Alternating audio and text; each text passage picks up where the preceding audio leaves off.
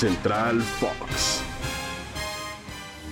¿Qué tal? Muy buenos días, tardes o noches. Tengan todos ustedes que nos escuchan en la ruta diaria en este podcast de Central Fox que preparamos con muchísimo cariño en compañía de Ricardo García Ochoa. Mi nombre es María Fernanda Mora y les damos la bienvenida. Vamos a hablar cargadito de deportes. Arrancamos con el Real Madrid y Karim Benzema, el hombre gol de la Casa Blanca. Ricardo, que prende las alertas, pero que también te quiero preguntar, ¿es uno de los futbolistas más infravalorados de los últimos tiempos?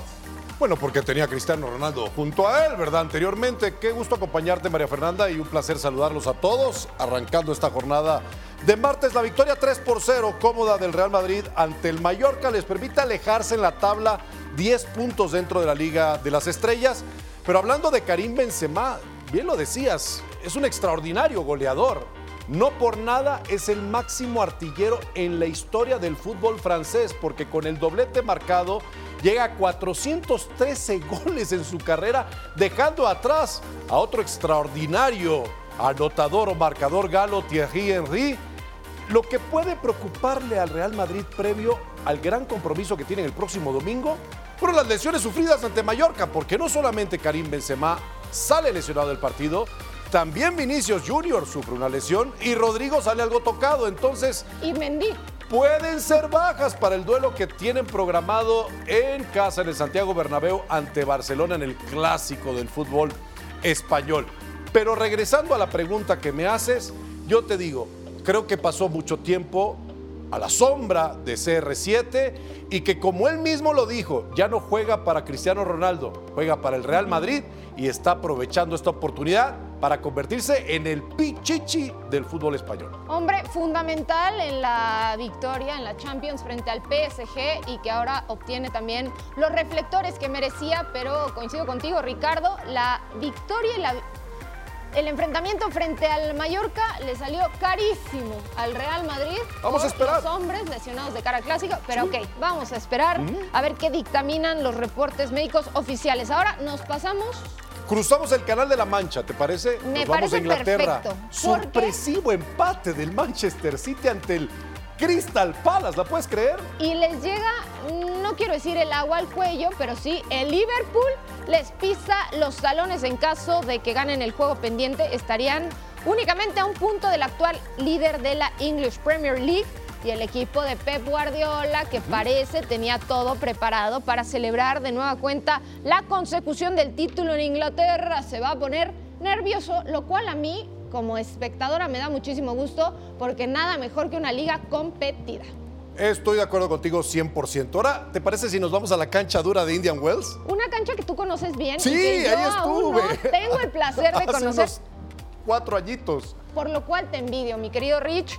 Daniel Medvedev hoy cae de manera sorpresiva frente a Gael Monfils, el ¿Qué jugador significa francés. esto? Significa que es la segunda victoria en la carrera de Gael Monfils frente a un jugador top 10 y lo hace frente a Medvedev, que en Acapulco recibió la noticia de que era el nuevo número uno del ¿Cuánto mundo. le ha durado el número uno? ¿Será el más corto de la historia? Un suspiro, aunque desde que lo obtuvo ya se sabía que prácticamente lo iba a perder en Indian Wells. La buena noticia es que en Miami podría recuperarlo, porque así está la defensa de los puntos organizada en el Tour del ATP, pero Novak Djokovic vuelve a la cima para seguramente perderla después. Aplaudíamos hace poco a Medvedev en el puerto acapulqueño por haberle quitado la hegemonía a los grandes nombres que ya todos conocen de Federer, Nadal y Djokovic. Y resulta que ahora le duró lo que duró el vuelo de Acapulco a Los Ángeles y la carretera por la 15 de Los Ángeles a Palm Desert para llegar ahí a disputar el torneo de Indian West. Pero bien por el francés Gael Monfils. ¿Qué te parece si cerramos en la ciudad del acero? Me parece que cerremos con tu tema favorito. Ya pasamos por el mío, que fueron las pistas de Indian Wells. Ahora vámonos al emparrillado, porque después del retiro de Big Ben. Es correcto. Hay buenas noticias para ¿Se- los en serio?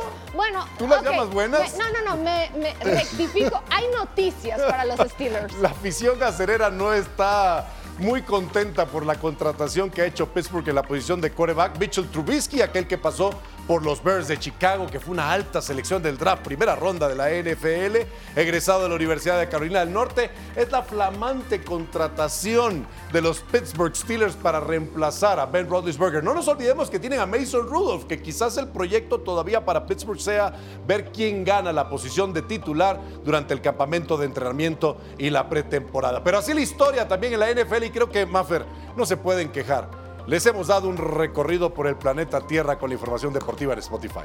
De pase de primera intención nos recorrimos todas las noticias importantes del mundo deportivo, así que nada más nos resta desearles una magnífica mañana, tarde o noche, decirles que por favor nos sigan, estén al pendiente de la ruta diaria, que esto lo hacemos con mucho cariño para ustedes. Ricardo García y María Fernanda Mora les dicen adiós.